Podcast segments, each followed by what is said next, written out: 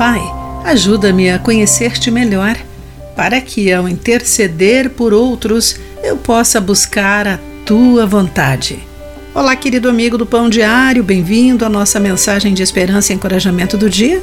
Hoje vou ler o texto de Dave Brennan com o título Interceder a Deus.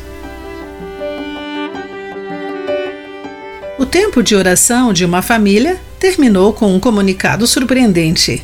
Assim que o pai disse Amém, Ana, de cinco anos, falou: Orei pelo Lucas, porque ele estava com os olhos abertos durante a oração. Tenho certeza de que orar pelo irmão de 10 anos com olhos abertos não é o que as Escrituras ensinam quando nos convoca a interceder em oração, mas pelo menos Ana percebeu que podemos orar uns pelos outros. Professor de ensino bíblico Oswald Chambers enfatizou a importância de orarmos uns pelos outros. Ele disse: intercessão é se colocar no lugar de Deus, é ter sua mente e perspectiva.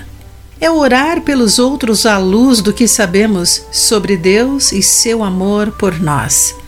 Encontramos um grande exemplo em Daniel 9. O profeta compreendeu a promessa divina de que os judeus enfrentariam 70 anos de cativeiro na Babilônia. De acordo com o livro de Jeremias, capítulo 25, versículos 11 e 12.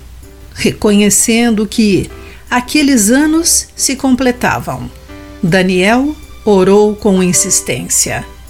Ao orar por seu povo, ele reconheceu os mandamentos de Deus, humilhou-se, honrou o caráter de Deus confessou pecados e confiou na misericórdia do Senhor. Daniel obteve uma resposta imediata de Deus. Nem toda oração recebe a resposta tão rápida, mas encoraje-se por podermos buscar a Deus, em nome de outros, com atitude de confiança e dependência dele. Querido amigo, ao orar pelos outros, como você busca a mente de Deus e a sua perspectiva? Reflita sobre isso. Aqui foi Clarice Fogaça com a mensagem do dia.